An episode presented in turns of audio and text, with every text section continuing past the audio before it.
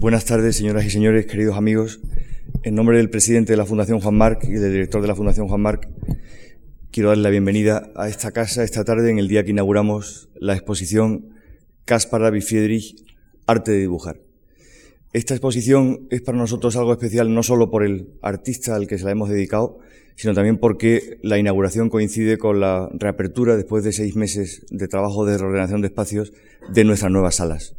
Probablemente los más familiarizados con la casa habrán visto que, sin que la Fundación pierda, creemos, eh, el carácter por el que ha sido reconocida durante los últimos 25 o 30 años que llevamos organizando exposiciones, ha sido sometida a un cierto proceso de reordenación de espacios, de mejora de las condiciones técnicas en beneficio de las obras de arte, en primer lugar, y también de las personas que nos visitan eh, y visitan nuestras exposiciones. Básicamente, eh, el trabajo ha consistido en convertir nuestra antigua sala en forma de L invertida en una U, de manera que tiene salida y entrada independiente. Nos hemos organizado gracias al trabajo de los dos arquitectos, Juan González de las Cuevas y Aurora Herrera, que han dirigido el proyecto, para ganar un poco más de altura en la sala, hasta 3 metros 30, lo cual nos va a permitir jugar con formatos que hasta ahora nos estaban vedados porque no cabían. Y hemos mejorado, creemos, las condiciones de visibilidad, de luminotecnia, de humedad relativa, de temperatura y de seguridad de las obras. Y de alguna manera, la exposición que inauguramos hoy, eh, centrada en el trabajo dibujístico, la obra sobre el papel de Caspar David en algún momento pensamos que quizás no era la más adecuada para inaugurar salas más amplias y más grandes, porque como habrán visto los que han tenido ya la oportunidad de verlas, son formatos pequeños, no son tantas obras como en otras ocasiones, pero de alguna manera eh, nos ha venido bien, no sé si esto es un post-hoc ergo propter hoc, porque el acercamiento que hemos procurado imprimirle al proyecto, cuyo resultado pueden ustedes ver en la sala hoy, en el fondo también es un acercamiento contemporáneo actual, actualizado desde el punto de vista de la investigación científica, a una figura clásica, emblemática, un icono del romanticismo como es Caspar David Friedrich.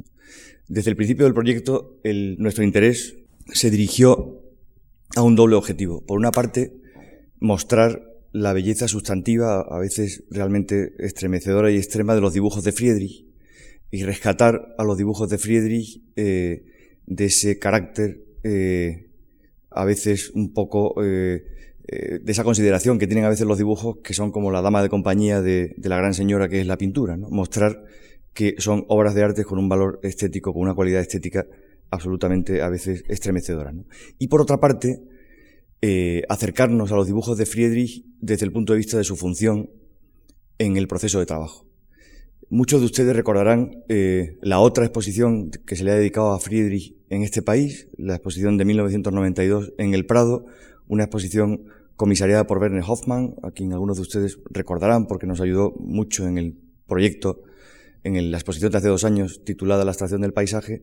Aquella era una exposición centrada en las grandes pinturas por las que conocemos a Friedrich, el monje frente al mar, el naufragio en medio del mar de hielo, aquellos paisajes sublimes que han hecho célebre al romanticismo alemán, de alguna manera esta exposición, y esa es su peculiaridad, no ha querido ser una retrospectiva solo que sobre papel, eh, o una antológica solo que sobre papel, de, sobre Caspar David Friedrich, sino que más bien ha consistido de alguna manera en levantar el velo o el lienzo de aquellas grandes obras que pudimos ver hace muchos años, ya hace ya algunos años, en el Prado, y mostrar qué hay detrás. Y lo que hay detrás es, por una parte, el acercamiento eh, de un devoto pietista eh, de los primeros 40 años del siglo XIX a la naturaleza, que para Friedrich no era el conjunto de los fenómenos del sentido, no era el H2O, la tabla periódica, eh, los vegetales o los animales, sino que era el libro escrito por el creador, que había que interpretar y ante el que había que sentir, había que tener sentimientos de veneración religiosa. Y por otra parte, eh, sin perder este eh, acercamiento, digamos, desde los ideales del romanticismo a Friedrich, mostrar que sus obras también están construidas según un sistema que cabría calificar casi de constructivista. Friedrich, en rigor, no hacía dibujos preparatorios, Friedrich no pintaba eh, a plener, no pintaba la naturaleza, lo que hacía la naturaleza era dibujar. Y no hacía estrictamente dibujos preparatorios, sencillamente recogía con total devoción y minuciosidad fragmentos de la naturaleza, árboles, plantas, rocas, con la minuciosidad eh, a la que le llevaba ese sentimiento religioso, no era una minuciosidad naturalista ni realista, y con todos esos fragmentos llegó a crear un auténtico mm, Baukasten System, lo llama uno de nuestros autores, el profesor Werner Busch, un auténtico eh, depósito de unidades modulares con las que después construyó eh, perfectamente equilibrados esos cuadros tan célebres de Friedrich que hacen que nos sumamos en la contemplación casi mística. Por tanto, eh, de alguna manera construía eh, sus cuadros, los componía. Construyó por eso una especie como de librería, de biblioteca del bosque, por usar una expresión que ha usado eh, desde hace muchos años un conocido artista Este es el Friedrich que nosotros hemos querido mostrar y este es el Friedrich que pueden ustedes ver a partir de ahora y hasta enero en la sala de exposiciones renovada de la Fundación. Para eh, contextualizar a este Friedrich, para hacer todavía la lectura más agradable, el Departamento de Actividades Culturales de esta casa ha programado un concierto, perdón, no un concierto, un ciclo de cinco conciertos titulado Compositores de la Naturaleza y también el Departamento de Actividades Culturales ha organizado una aula abierta, es decir, ocho conferencias que se celebrarán durante el mes de noviembre tituladas Romanticismo y que suponen un acercamiento plural y variado a eso que alguien ha llamado el eh, definidor indefinible que es el romanticismo, algo que usamos como adjetivo para adjetivar muchísimas cosas, pero que a veces nos resulta difícil a nosotros mismos de definir. Esta exposición no hubiera sido posible sin la ayuda de muchas personas y sin la ayuda de alguna de ellas hubiera sido directamente imposible. Por eso voy a dedicar unos minutos a los agradecimientos y a continuación voy a ceder la palabra a Cristina Grum, que es la auténtica protagonista de esta tarde y que con su charla introductoria pues mm, dejará mejor inaugurada que lo que lo estoy haciendo yo esta exposición.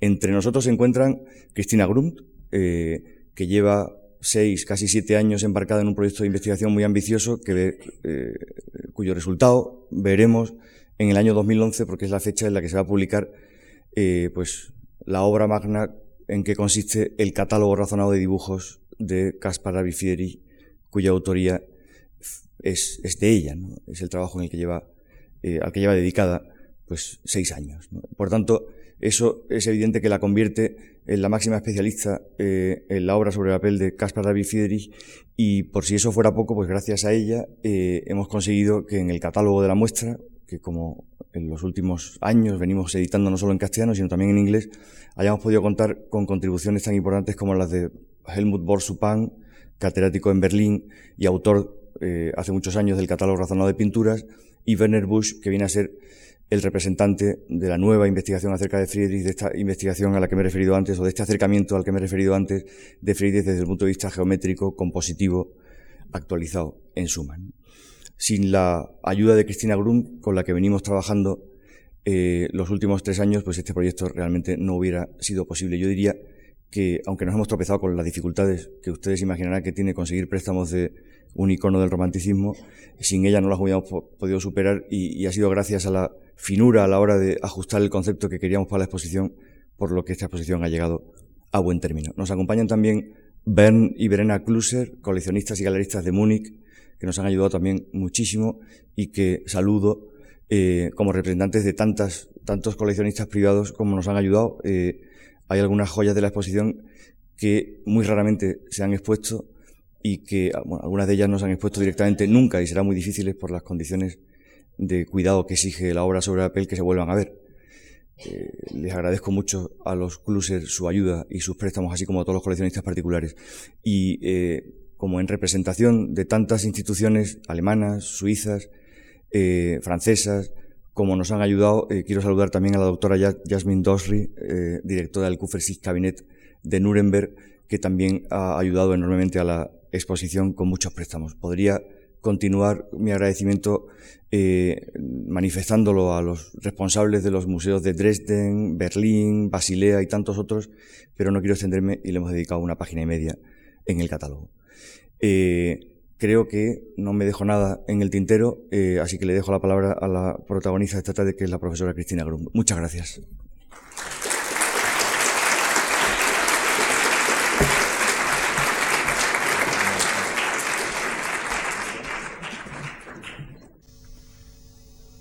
Señores y señoras, estimados invitados, queridos amigos. A comienzos del siglo XX, mientras estudiaba la obra de su compatriota Johann Christian Dahl, el noruego Andreas Obeat tropezó de modo casi fortuito con un pintor prácticamente caído en el olvido llamado Caspar Friedrich. Aubert fue plenamente consciente de haber descubierto a un gran artista. Poco después, en 1905, publicaba en la revista Kunst und Künstler un artículo sobre él, ilustrado con reproducciones de acuarelas, dibujos y sepias desconocidas, que acompañaba de una semblanza inspirada en fuentes contemporáneas. No parece casualidad que al año siguiente, 1906, Friedrich estuviera representado en la exposición de arte alemán en la centenario en la Nationalgalerie de Berlín no solo mediante varios óleos, sino también con numerosos dibujos, en ese momento la producción del artista apenas era conocida. Habrían de pasar más de 60 años hasta que en 1974 se presentaran en Hamburgo y Dresde las primeras y principales retrospectivas de su obra, acogidas con gran interés por el público. Olvidado desde hacía mucho, Friedrich emergió de pronto como uno de los pintores más significativos del romanticismo temprano.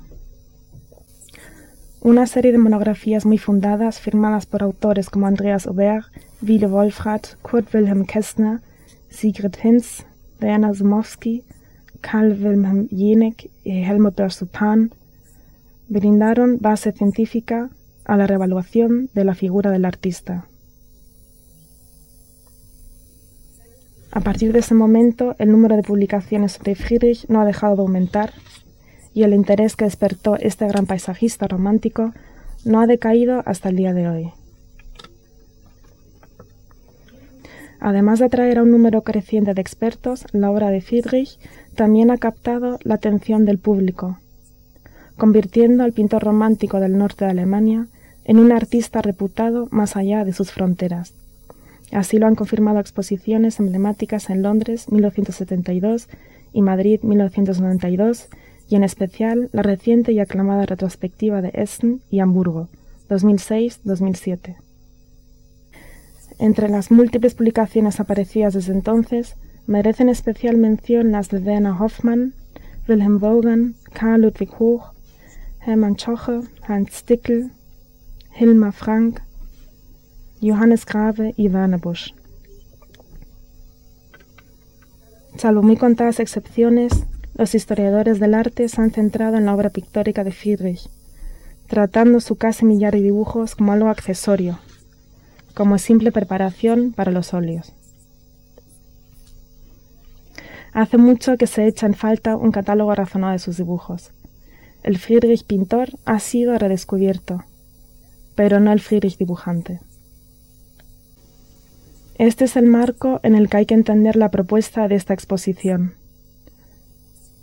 presentar al público interesado el arte de dibujar de Caspar Friedrich a la luz de las últimas investigaciones y con ello desmentir una vez más el prejuicio imperante de que un dibujo de Friedrich parezca, como cualquier otro, algo en su origen tan rápido, sencillo y simple que, en comparación con obras que requieren de mayor esfuerzo, por ejemplo las pinturas, se ha considerado poco más que un necesario paso previo o una herramienta artística auxiliar. Es precisamente el centrarse en los dibujos de Friedrich lo que conduce necesariamente a atender a la realización artística de sus obras. Y así conseguimos hacernos cargo, por una parte, de la función de un dibujo en el proceso artístico completo y por parte de su dimensión artístico-estética, teniendo en cuenta estas ideas hemos dado a nuestra exposición el título Caspar Friedrich Arte Dibujar. Nuestro propósito es guiar la atención visual al arte de dibujar de Friedrich, que surge por el mero interés de querer enfatizar la ejecución pictórica de los dibujos y por ende guiar la atención a las propias hojas de Friedrich. Y todo ello porque la relación funcional de un dibujo dentro de su proceso creador es, naturalmente, tan solo una cara de la moneda, la otra cara se determina por la dimensión artístico-estética del propio dibujo. Es esta la que convierte cada dibujo en una obra de arte inconfundible. En sus lecciones sobre estética, Hegel, apoyándose en obras de Durero y Rafael, explicaba el origen de la fascinación y el entusiasmo que los dibujos pueden despertar en quien los contempla. El interés de los dibujos reside en que puede verse en ellos el milagro de cómo una personalidad entera se transmite a través de la destreza de la mano, que en ese momento, con la mayor facilidad, sin titubear, plasma inmediatamente cuanto el artista lleva dentro de sí. En esta línea, la presente exposición pretende poner de manifiesto la personalidad del gran artista del romanticismo alemán a través de una selección de obras que muestran su arte de dibujar. Cada dibujo de Friedrich amplificaba la búsqueda por parte de un artista profundamente religioso de una forma de arte en consonancia con sus sentimientos más íntimos.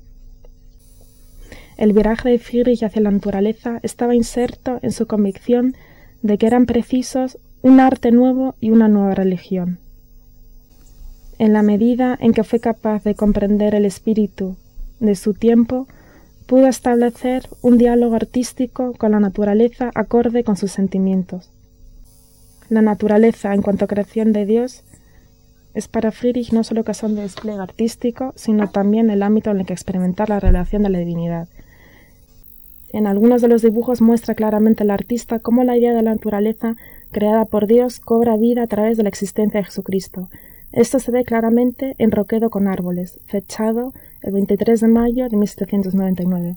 Se trata de una composición en la que el artista de entrada dibuja un roquedo, pero las formas caprichosas de la roca son complementadas por una percepción del propio Friedrich, cuando éste integra un juego de luces y sombras que forma una cruz en el roquedo.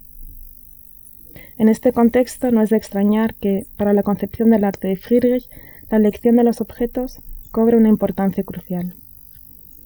La exposición trata de reflejarlo, agrupando los dibujos según aquellos temas más transitados por Friedrich.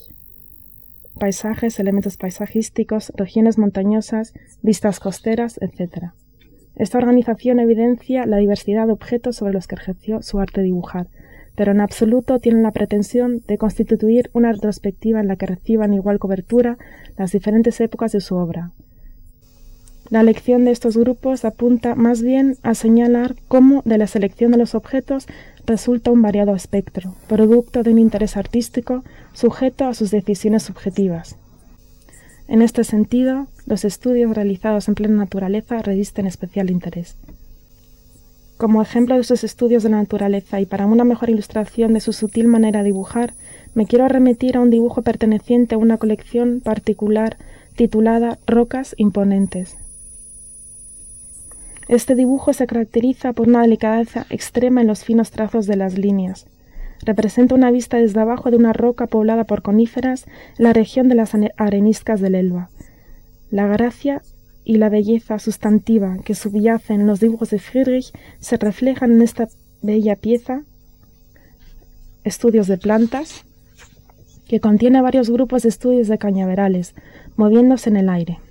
Destaca particularmente la maestría del dibujante al representar el movimiento elegante y lleno de gracia los juncos. Sus dibujos, más allá de su función en el proceso artístico, reflejan ante todo su idea de arte. Friedrich estaba íntimamente convencido de la unidad constitutiva de arte, naturaleza y religión, fundamentada exclusivamente en el sentimiento del artista. Esto explicaría por qué Friedrich, precisamente en su arte de dibujar, se las ingeniaba para, con los recursos artísticos más elementales, conferir a los objetos más modestos una obra de belleza. Me permito mostrarles el dibujo a pluma, tocón de sauce con brotes nuevos, que encuentran expuesto en nuestra muestra. Les pido se dejen envolver por el visionado de esta imagen, y sobre todo después, ante el original, por la fascinación que siente el artista ante el brillo visible en las ramas del tocón bajo la luz del sol. Comunicó Novalis, aun en sus estudios realizados en plena naturaleza, se las arregla Friedrich para dar un profundo significado a lo común, una obra de misterio a lo ordinario, a lo más familiar el respeto que impone lo extraño, a lo infinito un destello infinitud. Friedrich logra nada menos que romantizar lo más común y cotidiano, hijo de su tiempo y por tanto sujeto a las exigencias de un nuevo tipo de paisaje artístico acorde con él. Una cosa queda clara en el caso de los dibujos realizados por Friedrich en plena naturaleza. Este crea a partir de lo singular. Por ejemplo, en un lapso temporal de cinco años, Utilizó dos veces el mismo motivo, en este caso un árbol. Lo plasmó tanto en su dibujo procedente de Berlín, Roquedo con árboles, fechado el 20 de mayo de 1799, en la parte izquierda de la composición, como en el dibujo Pequeño Abeto del 14 de abril de 1804.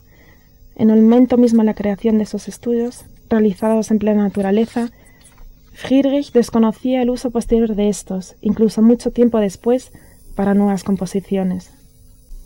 Los motivos originalmente dibujados de modo individual confluyen los motivos originalmente dibujados de modo individual confluyen en una misma composición, como bien muestra el óleo de Dresde, vista sobre el valle del Elba, 1807, donde el pequeño árbol de roquedo con árboles es reconocible en la parte izquierda del óleo, y el pequeño abeto lo utiliza Friedrich en el óleo para representar un árbol torcido. El artista no solo ha alterado la disposición del árbol, sino también las partes inferiores del tronco al añadirle ramas. La vista sobre el valle del Elba corresponde a su propia imaginación, su propio sentimiento y su propia pretensión artística. En esta recreación artística componía la realidad hasta el punto de que un árbol bien podía configurarse a partir de varios árboles distintos previamente dibujados en plena naturaleza por medio de una especie de procedimiento compositivo. Su método de trabajo puede considerarse en extremo económico, pues Friedrich reutilizaba a menudo sus estudios realizados en plena naturaleza, incluso mucho tiempo después para nuevas composiciones. En esta, exposición, el estudio del árbol seco constituye una impresionante muestra de este método. Puede reconocerse en obras tan dispares como Túmulo junto al mar y Cementerio de un monasterio bajo la nieve. Hay que añadir que, de hecho, Friedrich empleó este estudio incluso una tercera vez, para su pintura al óleo Invierno. Y justamente porque Friedrich utilizó con frecuencia sus dibujos, es de gran interés para la investigación explicar la forma en la que Friedrich estructuraba, clasificaba y conservaba su material de estudio. El propósito de nuestra exposición es iluminar mejor el contexto original de cada dibujo, pues la mayoría de los que se conservan en la actualidad, como hojas sueltas, formaron parte, en vida de Friedrich, de un cuaderno de dibujos o de una colección de láminas.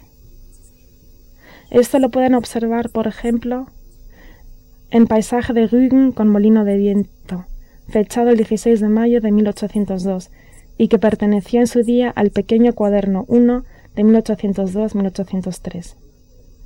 Hasta fecha de hoy tengo solo conocimiento de seis hojas pertenecientes a dicho cuaderno, que se conservan actualmente junto a la ya citada obra en Dresde, Greifswald, Hamburgo y Leipzig. Como muestra la presente exposición, las amplias investigaciones llevadas a cabo sobre la obra sobre papel permiten hoy reconstruir los cuadernos de dibujos y las colecciones de láminas de Caspar Friedrich. Para ello tenemos que atender a las distintas investigaciones, relaciones con las características de las hojas, como son el tipo de papel, las marcas de agua, la forma de las esquinas de las hojas y el propio formato de las hojas. Nuestra exposición pretende en este sentido transmitir al visitante una impresión del contexto original de cada dibujo, como es el caso de estudios de árbol del 9 y 12 de junio de 1809 y estudio de un roble del 5 de mayo de 1809, ambos pertenecientes a los dibujos de hojas sueltas. A la colección de hojas sueltas pertenecen, según las investigaciones más recientes, las hojas que muestran una concordancia de formato, característica que también registran las hojas pertenecientes a un mismo cuaderno, pero que, sin embargo, difieren entre ellas por poseer marcas de agua distintas. Los fragmentos de composiciones de gran formato excluyen en los reversos una encuadernación original de hilos, al igual que las hojas originalmente sueltas. La aclaración referente a la pertenencia original de cada hoja nos aporta abundante y valiosa información sobre el arte dibujar de Friedrich y en suma sobre su obra artística. Es por ello una gran satisfacción presentar por primera vez al público las investigaciones más recientes respecto a la reconstrucción del gran cuaderno de dibujos de Mannheim. En nuestra muestra tienen la posibilidad de hojear virtualmente mediante unas pantallas táctiles dicho cuaderno de dibujos, algo que desgraciadamente no es posible hacer de modo físico hoy en día, puesto que las hojas sueltas que integraban el gran cuaderno de dibujos de Mannheim se encuentran dispersas en Greifswald, Hamburgo, Frankfurt, Mannheim, Karlsruhe y Oslo. Otras hojas de dicho cuaderno se hallan en colecciones particulares. Finalmente, disponemos de ilustraciones e información esencial sobre algunas de las hojas que permiten la atribución al gran cuaderno de dibujos de Mannheim. Junto a la reconstrucción virtual del gran cuaderno de dibujos de Mannheim, la exposición muestra algunos dibujos de Caspar Friedrich raramente o jamás expuestos al público. Motivo de orgullo para todos nosotros. Entre los muchos tesoros de la exposición que se conservan en colecciones particulares, me gustaría citar Estudio de un arroyo de bosque. Es esta una de las hojas que personalmente más me fascinan. Friedrich plasma en la parte superior de esta acuarela una vista de un arroyo bordeado por césped, sotobosque, helechos y piedras. Vean cómo el artista, mediante la sola utilización de dos colores, reproduce con detallado virtuosismo un fragmento de la naturaleza, alcanzando así el dibujo una calidad pictórica muy alta. Y todo ello hay que resaltar mediante la utilización de medios sencillos. Tan solo con el uso de dos colores, un pincel, agua y lápiz, crea Friedrich esta pequeña joya. Las detalladas entregas de catálogo para cada dibujo de nuestra exposición aportan una información adicional y proporcionan el estado de investigación más reciente. De este modo, basándonos en dichas investigaciones respecto al arte de dibujar de Friedrich, sabemos que la utilización del lápiz, más allá de ser un mero medio para elaborar los contornos y las estructuras internas, posee un significado añadido. Friedrich utilizaba el lápiz una vez seca la acuarela o la sepia para acentuar y estructurar las áreas de color. Con este método de dibujar, el artista logra sobrepasar la calidad pictórica, confiriendo al dibujo una estructura basada en un trazado de líneas. Esta misma calidad dibujística se puede apreciar en esta acuarela del arroyo. Les pido, sigan con sus propios ojos el trazado de las líneas del lápiz y descubrirán así líneas de diverso tipo rayados, líneas en zigzag y contornos. Todo ello en perfecto equilibrio y en correspondencia con las áreas de color. Friedrich, mediante la exposición y densidad de las líneas, reproduce un juego de luces y sombras que confiere a la pieza una extraordinaria calidad pictórica. Este método de multiplicidad de líneas a lápiz tanto sus acuarelas como sus sepias, resulta de una extrema efectividad, como podemos apreciar claramente en esta sepia, fachada oeste de las ruinas del Dena con horno y molino, conservada en el Museo d'Angers y que se encuentra igualmente en esta exposición. Antes de finalizar mi introducción, me gustaría expresar mi más profundo agradecimiento a todos aquellos que han colaborado en la realización de la muestra. En primer lugar, deseo manifestar mi agradecimiento de todo corazón a la Fundación Juan March y a su director Javier Gomá, que han hecho posible esta exposición. Nominalmente deseo dar las gracias a Manuel Fontán del Junco, director de exposiciones de la Fundación. Se ha tratado de una más que agradable colaboración, desde los primeros encuentros trabajando sobre el concepto expositivo hasta el resultado que tienen ustedes a la vista hoy. Colaboración que en todos estos años ha sido muy fructífera. También quiero manifestar mi agradecimiento a los museos prestadores y a las coleccionistas particulares que han depositado su confianza en nosotros y que han cedido generosamente obras valiosísimas para esta muestra.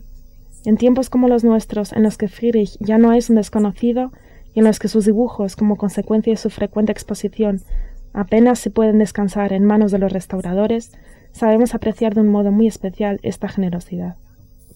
Naturalmente quiero extender mi agradecimiento al Departamento de Exposiciones y las coordinadoras Daniela Heinze, Débora Roldán y José Enrique Moreno, que han trabajado continuamente con profesionalidad.